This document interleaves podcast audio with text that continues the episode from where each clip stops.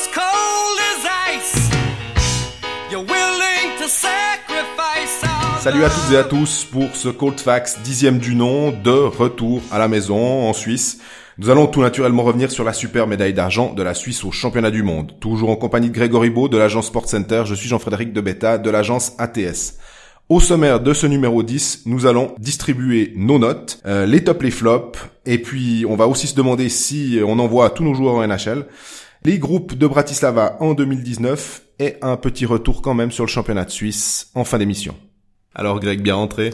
Bon, bah déjà, on va s'excuser de pas avoir pu vous, vous faire cet épisode 10 un poil plus tôt entre le, le retour de, de Copenhague et l'un des deux qui est tombé malade. À la voix, je pense que vous pourrez assez rapidement dire lequel des deux. si je commence à tousser là au milieu, vous m'excuserez, mais on va faire, on va faire ça au mieux. Euh, bien rentré, oui, bien rentré, mais si, je sais pas comment les, les joueurs ont dormi après la finale, mais même pour nous, je pense que c'était pas évident de s'endormir au niveau de, des émotions, finir à 23h15, euh, délai, délai d'édition hyper court, donc stress énorme. Euh, s'en- S'endormir dans la foulée, c'est pas simple, mais bien rentrer. Ouais, par contre, euh, bah voilà, si on, si on revient sur cette finale, on va faire ça assez brièvement parce que je pense que tout le monde a envie de passer à autre chose. euh, Mhm. vous, vous les premiers, mais mais on l'a encore à la gorge, clairement. Dans, Ouais. dans, dans le sens, jamais la Suisse a été aussi proche d'être championne du monde et, et à un tir réussi de Kevin Fiala, c'était le titre, quoi. Mhm. Par rapport à 2013, euh, Stockholm, euh, où on se disait finalement, ah bon, c'est pas grave, 5 à 1, il y avait rien à dire.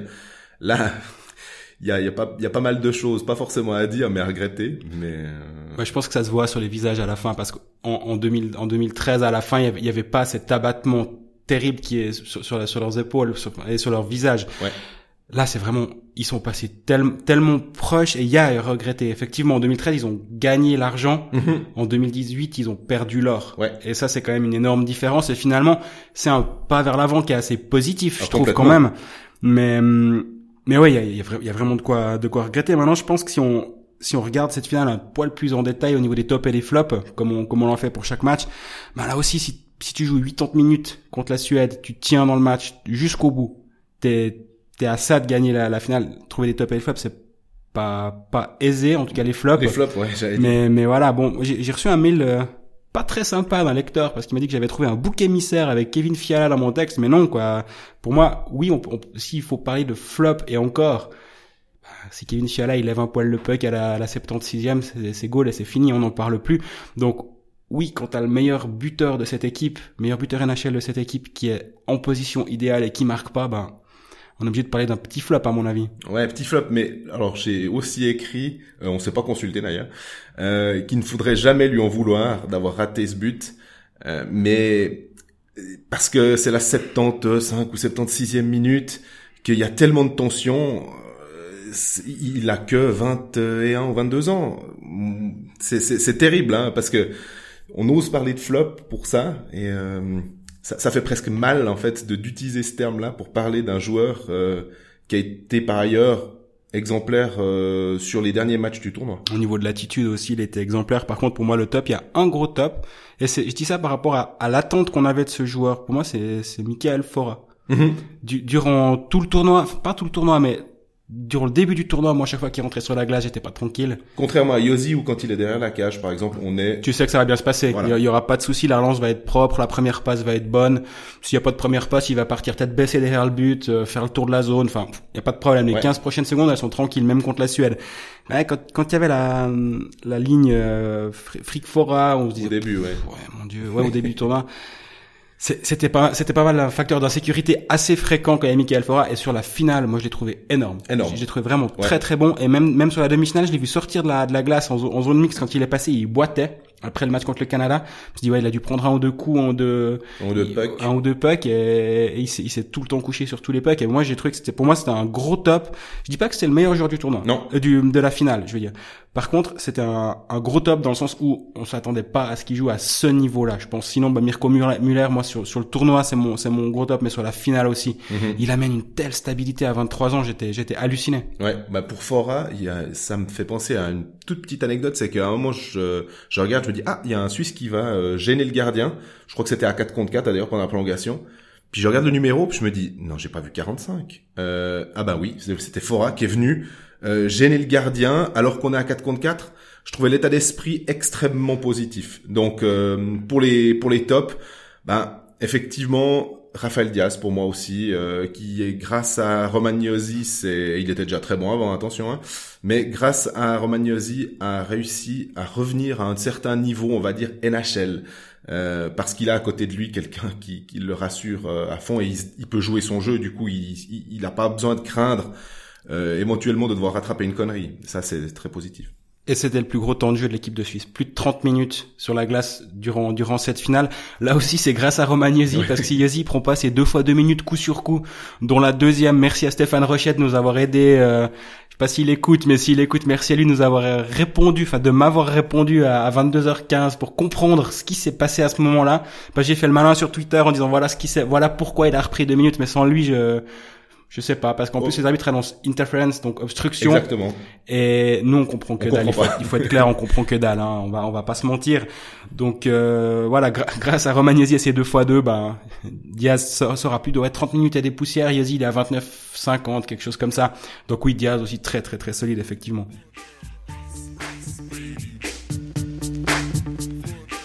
Alors on passe aux notes. Euh, Greg va démarre avec quoi Les gardiens? Alors bon, je sais pas si vous avez lu, euh, j'espère, hein, j'espère que vous avez lu. Faute professionnelle sinon. Exactement, on, note les noms de ceux qui n'ont pas lu. Dans le matin de mardi, ben j'ai fait le carnet de notes de, de cette équipe de Suisse. Euh, bon, il faut savoir qu'on doit le faire sur la demi, donc euh, c'est 4, 4,5, 5, 5,5, 6. Moi, j'aurais bien aimé pouvoir mettre des... Ah, c'est plus contraignant. Hein. bien, j'aurais bien pouvoir mettre certaines nuances, des quarts, mais ben, ma foi, la formule est faite comme ça, on peut pas se plaindre, et c'est déjà chouette d'avoir le droit de de juger nos joueurs sur un tournoi, c'est plus facile à faire. Moi, moi sur un match, je suis incapable de dire bon, mon machin, il vaut il vaut 5, il vaut cinq et demi. Par contre, là, on a quand même vu 10 matchs pour la plupart ou pour la, majorité, on a vu 10 matchs.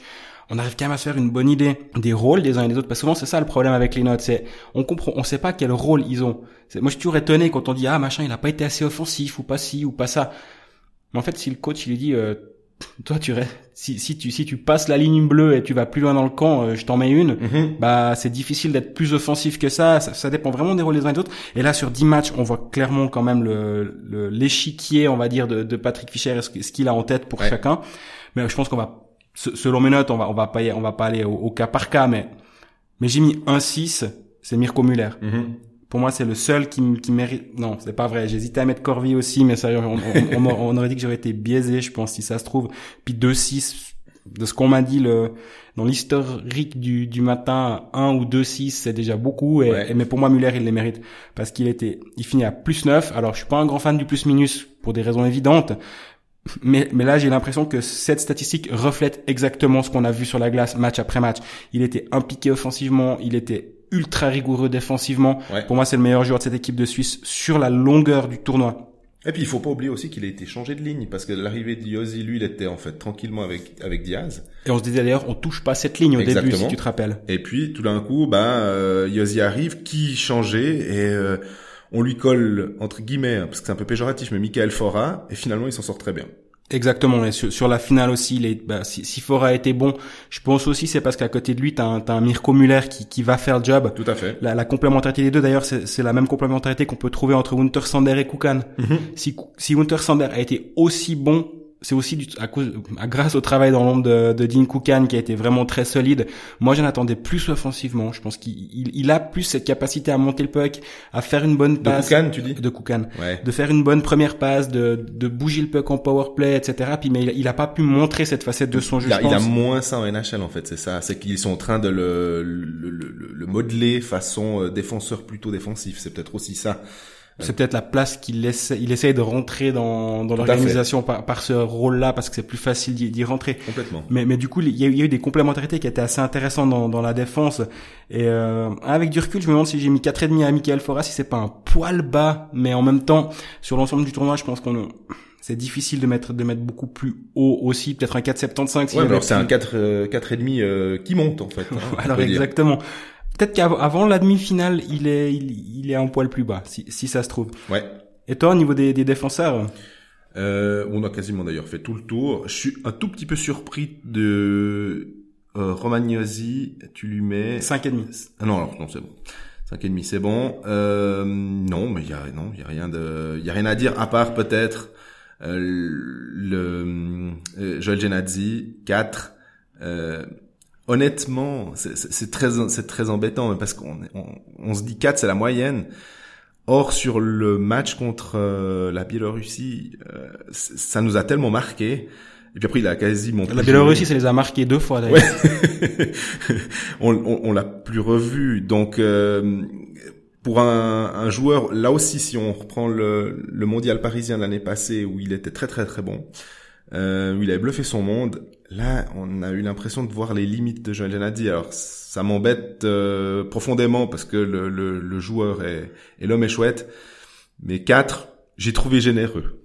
Alors, mon postulat de base, au moment de faire ces notes, c'est de dire que de toute façon, une équipe de Suisse qui va en finale, tout le monde a la moyenne. C'est juste. C'est, c'est une évidence que tout le monde l'aurait.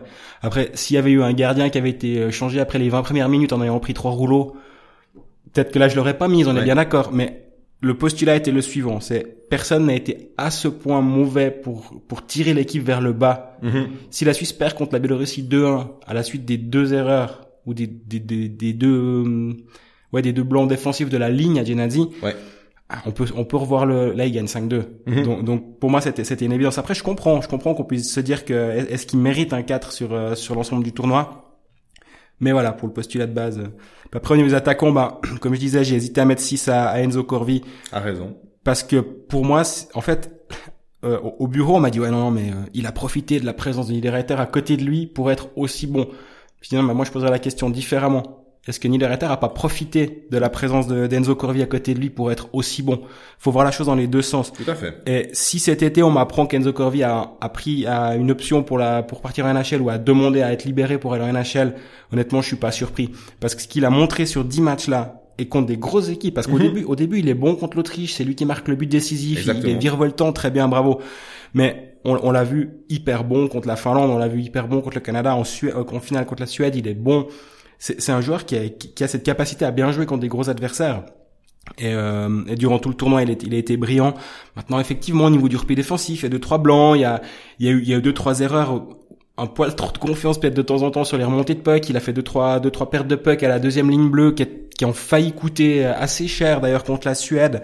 Je pense effectivement cinq et demi à mon avis on est plus juste. Le, le, le biais euh, que, que j'ai peut-être avec ce joueur que j'aime vraiment vraiment bien aurait peut-être été un peu flagrant si je mets un 6 à Enzo Corvi, mais là je pense qu'on est assez juste. Ouais, moi j'aime beaucoup euh, le 5,5 à Tristan Chervet, qui aurait peut-être effectivement euh, mérité 5,75 avec Alors voilà, typique- typiquement, ça c'est au moment où je fais ménage, je lui mets 5,75.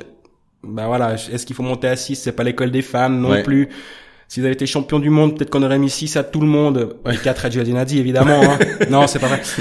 Mais, mais là, 5, 5 et demi, ouais, je pense qu'on est, on est assez juste. Ouais, puis, puis Chervet, c'est- je repense toujours parce que on, quand euh, vous lisez sur les forums que euh, le, ce joueur, oh là là, c'est c'est une crevure, c'est une saleté, c'est c'est c'est c'est que de la négativité. Et puis finalement, on s'aperçoit quand on parle avec lui déjà, c'est c'est un type extrêmement poli, il dit toujours bonjour, merci. Enfin, il est extrêmement courtois à l'interview, il, il donne beaucoup. Euh, et là, toute cette émotion qui donne sur la glace, il l'a aussi donné après la après la finale. C'est pas facile, je peux vous dire, de de de- d'interviewer quelqu'un qui a les larmes aux yeux. Euh, J'ai vu Jean-Fred faire pleurer presque Tristan Chervet Ouais. quand même. Jolie scène. c'est c'est c'est c'est pas, c'est pas gratifiant en l'occurrence, euh, mais c'est très très beau de la de la part d'un joueur de d'accepter de venir comme ça parce que j'ai vu aussi un, un, un journaliste euh, qui a qui a appelé Kevin Fiala et Kevin Fiala ne s'est pas arrêté. Euh, donc il a fait le job, euh, il a été exceptionnel d'énergie, il, il a il a joué euh, tous tous ses matchs à fond comme on a on l'a vu avec Berne sans faire de de d'erreurs euh, majeures. Il y a peut-être une fois où il a eu une réaction un peu épidermique derrière la cage, je crois que c'était contre les Russes. Il a pris deux minutes. Exactement. Ça avait coûté le, le 3 à 1, je crois. Et, euh, et depuis ce moment-là, il a arrêté aussi de faire ça. Donc il a su évoluer. Il a su évoluer en championnat de Suisse, il a su évoluer avec cette équipe de Suisse. Bravo à lui. J'ai pu avoir un, un grand entretien avec lui durant le, durant le tournoi. On a tout le temps un jour des médias où on peut demander des joueurs en one-to-one. On avait chacun droit à trois joueurs. Alors évidemment, j'ai pris Enzo Corvi, c'est évident. Mais à, à part ça, j'avais parlé à Tristan Cher- Chervet très longuement et justement, bah, j'ai encore pas, pas pu utiliser tout, tout, ces, tout ce qu'il a donné là et c'était hyper intéressant. Mais comment il s'est comment il s'est construit comme joueur et où il disait ben voilà, à un moment j'étais arrivé à, ma- à ma limite en tant que, que joueur uniquement d'intensité et d'impact et, et, agressif et, et, leader agressif de mon équipe, je devais amener autre chose. Et au bout d'un moment, il disait, bah voilà, chaque été, je me, je, me remettais en cause sur quel petit point je pourrais améliorer en vue de la saison prochaine et sur quoi je vais travailler d'ici la saison prochaine. Et la saison prochaine, il mettait un petit truc en plus.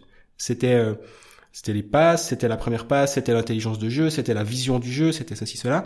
Après, c'était le shoot. On voit quand, quand il met son but contre le, Canada, oui, il se donne un tout petit angle supplémentaire en faisant ce tout petit move sur la gauche pour déporter un poil le gardien et s'ouvrir le, le, petit filet bah ça, ça, ça, se travaille, ça se travaille beaucoup et, c'est aussi quelque chose qu'il a dû mettre. Euh, il, il, a, il, a, il, a, mis du temps aussi pour euh, pour devenir un vrai buteur. Et là, il a plus de 10 buts en championnat de Suisse. En fait, c'est ce qui confirme ce que tu disais. En fait, c'est que ces joueurs d'énergie qui marquent des buts. Exactement. Quand, quand tu peux compter sur un, un joueur d'énergie comme Tristan Charvet, quand il est sur la glace, il peut déjà t'emmerder en box play, mm-hmm. enfin emmerder l'adversaire en box play, et en plus, il a, il a, il a un vrai sens du but. Et non, moi, j'ai trouvé que c'était aussi l'une des révélations de ce, de ce championnat du monde. Euh, Tristan Charvet, la paire qui formait avec Noah Rod. Rod, il a été moins lumière en termes de, de scoring. Il a pas, il a pas de but, pas d'assist. Mais là aussi, l'impact qu'il a mis, je rappellerai quand même toujours, c'est que Noah Rod a 21 ans. Ouais. Depuis le temps qu'il est là, on a tendance à oublier qu'il a que 21 ans. Mais ce qu'il a apporté sur ce championnat du monde à 21 ans, franchement, c'est hyper, hyper prometteur aussi.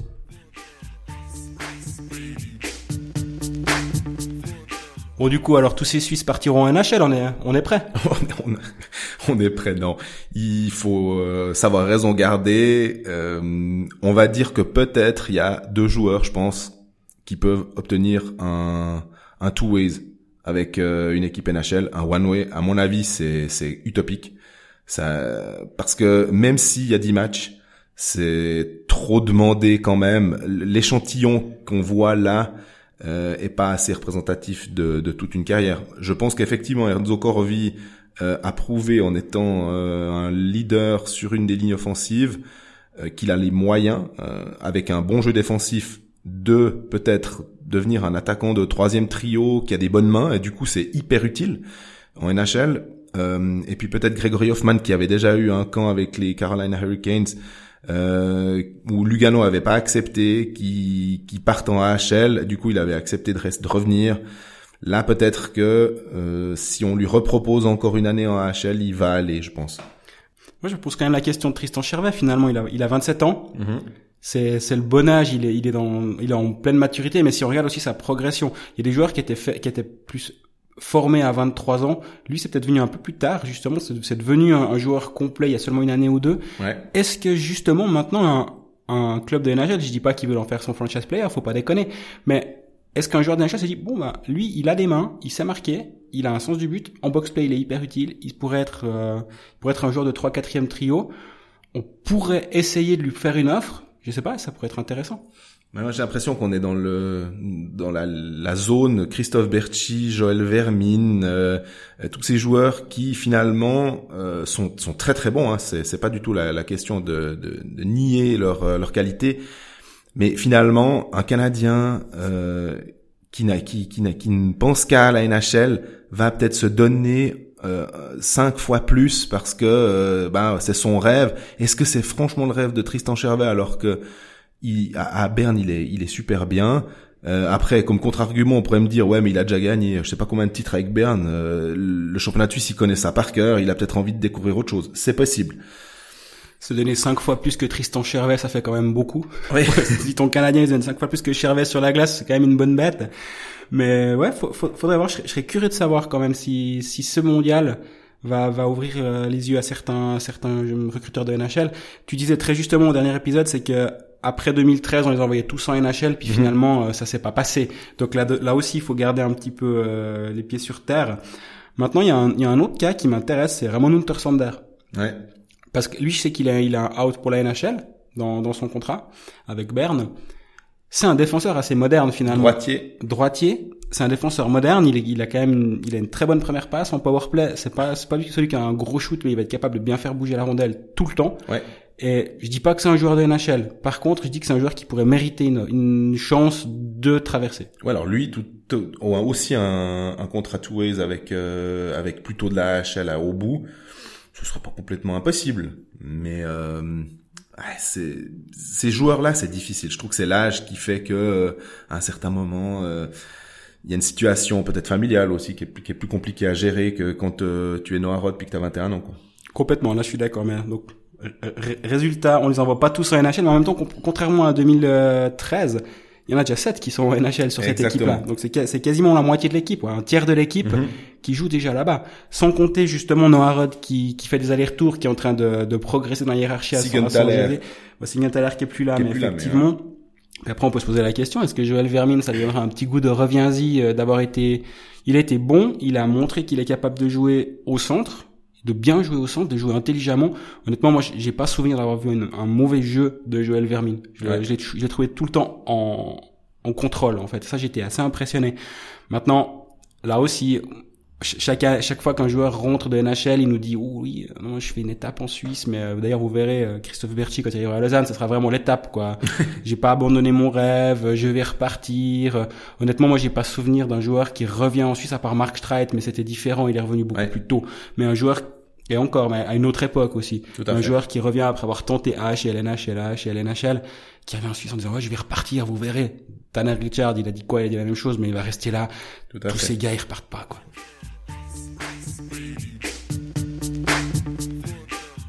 En 2019, la Suisse, euh, les, les groupes sont sortis, donc sera à Bratislava euh, avec euh, la Suède, la Russie, la République tchèque, la Lettonie, ça c'est pas facile, la Norvège, l'Autriche et l'Italie. Mais ça, on laisse ça pour l'année prochaine. On espère qu'on y sera puis qu'on pourra faire Colfax depuis Bratislava.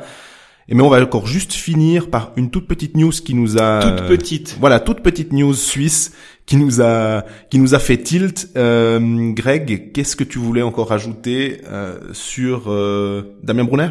Voilà, ben déjà on peut on peut clairement dire que Colfax c'est pas que l'équipe de Suisse. hein. On- nous, on- notre but c'est d'être présent durant le championnat. On n'a encore pas décidé sous quel format. Est-ce qu'on va faire ça une fois par semaine? Ça risque d'être un peu ça. hein. Mais du coup, voilà, le championnat de Suisse com- compte aussi. et Il y a quand même une, un petit truc. Un jour de demi-finale de championnat du monde, on apprend à midi que Damien Brunner rompt son contrat à Lugano. Bon, très bien. Moi, je reçois juste ce communiqué à la base. Et trois minutes après, on reçoit qu'il a signé à Bienne. C'est énorme quand même comme, comme nouvelle.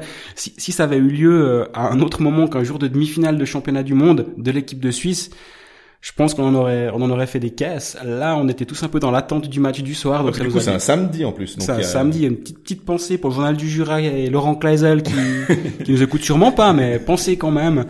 Pour, pour lui qui est, bah voilà, ça sort le samedi midi, avec lundi de Pentecôte, il n'y a pas de journal avant le mardi, donc sympa les, les copains à bien euh, de, de, de ne rien donner euh, au journal du Jura avant trois jours, donc euh, mais oui, ça, ça sort un samedi, ça sort un samedi au milieu de nulle part comme ça. Honnêtement, moi je comprends pas le timing. Juste pour pour dire, t'a- t'attends tranquillement la fin du championnat du monde. Au niveau puis- communication, ouais. Niveau communication, c'est quand même un peu bizarre. Si, s'ils attendent, ils ont pu, ils ont pu attendre jusqu'au samedi, ils peuvent attendre jusqu'au mardi. quoi. Bon, bref, là c'est autre chose. Mais c'est intéressant quand même le, le pari parce que finalement, moi j'ai l'impression que là, Bien a, a, a- franchi un palier Mhm. dans le sens où avant ils, ils ont ils, ils prenaient euh, ils, ils ont pris Hilaire, ils ont pris Forster, mais Forster il était en bout de course à à Davos. Ouais. Hilaire il rentre en Suisse, c'est un c'est un pari qui a été gagnant de la part des Steinegger. Oui, mais c'est un pari. Comme il construisait une maison dans la région bernoise, il n'y avait pas 50 000 possibilités non plus. Et sachant que Giannoni avait signé à Berne, etc. C'est un peu le même cas que Fourer en fait quand il quand il décide de revenir euh, dans la région de Mora ben si on si on prend un compas puis on fait 100 km autour de Mora ben il y a pas il y a pas 10 équipes euh, Voilà. il y a pas 10 points de chute possibles. Donc effectivement. Mais mais là je me demande s'il y a c'est c'est pas un pas en avant qui a été tenté par euh, par Martin Steinegger en disant bon ben voilà OK on a construit quelque chose on est arrivé à quelque on est arrivé quelque part cette saison quand même en, en étant demi-finaliste en, en, en menant 2-0 contre Lugano. Bref ils, ils, ils ont ils ont vraiment réalisé réalisé une très belle saison. Donc ils se sont dit, ok, on va on va tenter de, de faire un pas vers l'avant. Fribourg a tenté le même, si on se rappelle l'année d'après le titre, ils, Mhm. ont, ils engagent Timo, Thibaut Monet, Ouais.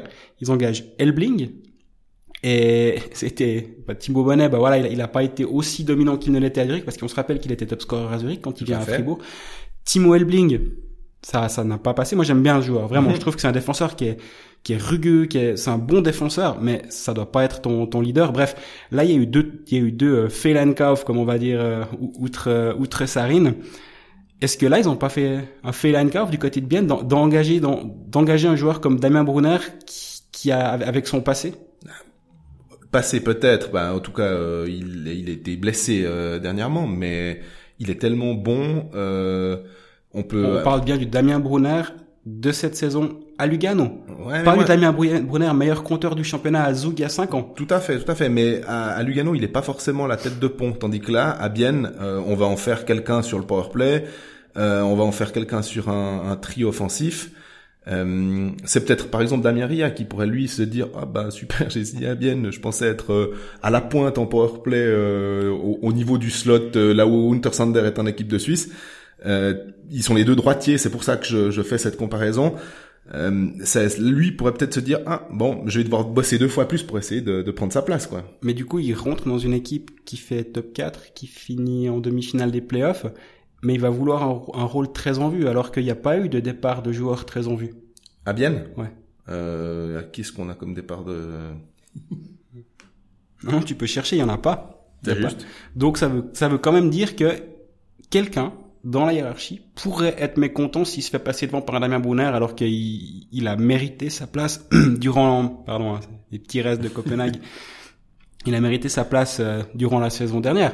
Maintenant, il faut non plus pas avoir une mentalité négative en disant on peut pas se permettre d'engager un meilleur joueur si on estime qu'il peut nous apporter quelque chose sous prétexte que quelqu'un d'autre Pour pourrait couiner dans un coin du vestiaire. On est bien d'accord. Et, et en ce sens, je pense que l'idée d'engager la main Brunner à Bienne est une bonne idée. Parce que on n'a jamais assez de talent dans une équipe. complètement Mais maintenant, voilà, ça va être à, à Turmanen, qui est quelqu'un qui sait gérer un vestiaire, qui sait gérer un, un vestiaire avec beaucoup de bonnes individualités. Il est, il- à, Bienne, à Berne, il remporte le titre. voilà À Bienne, bah voilà, il, il est arrivé dans une très bonne dynamique. On se rappelle que Steinegger, il, il remporte six matchs en étant coach dans, à, à l'intérim. Je dis pas que c'était facile, mais il rentre dans un vestiaire qui est sain, qui est, où tout le monde a un rôle assez, assez bien défini. Il y a, y a pas de- d'ego à gérer au moins. Là, il y, aura, il y en aura un petit peu plus. Mais Turmenen, moi, je lui fais assez confiance pour être capable de gérer. Et faut pas oublier, c'est que Damien Brunner, c'est un décrescendo qui est quand même assez terrible. Il fait New Jersey, après il part à, euh, il fait Détroit à New Jersey, après il revient en Suisse. Déjà, bon, bah, c'est quand même un, un bon step en arrière. oh mais il peut repartir en NHL ah non Ah ouais, c'est ça. Il repartira, oui, oui. Lugano, maintenant Bienne, bah forcément, alors sans, sans faire euh, injure aux, aux Biennois, c'est quand même un step, un, un pas de retrait par rapport à Lugano, qui est une place beaucoup plus en vue. Maintenant, il a, il a 32 ans. ouais Il a signé deux ans. Il lui restait une année de contrat à Bienne, euh, à Lugano, pour environ 800 000 francs, de ce que je sais. C'est énorme. Mhm. Il a sûrement consenti à une très très très grosse baisse de salaire, mais c'est aussi un pari en se disant bon bah ok, je prends moins d'argent sur deux ans, je me relance, j'aurai 34, je pourrais peut-être re-signer un dernier contrat de deux ans avec un, un plus gros ou à Bienne hein, s'il se plaît là-bas. tout à fait Et dans le sens, il a aussi un peu parié sur lui en se disant bon ben je, je dois me relancer. Donc à Damien Brunner qui veut se relancer et qui aura envie d'être euh, d'être là pour euh, pour l'équipe pour, pour, pour l'équipe, ça, ça peut vraiment être une bonne idée. Encore une fois, moi je, je me répète, je pense que si tu as les moyens financiers d'engager Damien Brunner, tu dois le faire. ouais, c'est un beau coup Bon, on vient de terminer cet épisode 10 pour euh, boucler la boucle de, de Copenhague. Nous, on se retrouvera durant l'été. On n'a pas encore évidemment euh, fixé de, de calendrier bien précis, mais bon, si, si bien, si bien engage Nico Ishii, on, on, on fera peut-être un petit Colfax là au milieu pour le décrypter. Mais plus sérieusement, on se reverra, on se réécoutera très probablement vers le mois d'août. D'ici là, n'hésitez pas à nous faire part de vos commentaires, vos questions sur euh, le Twitter euh, ColdFactCH et sur la page Facebook. On vous dit à bientôt.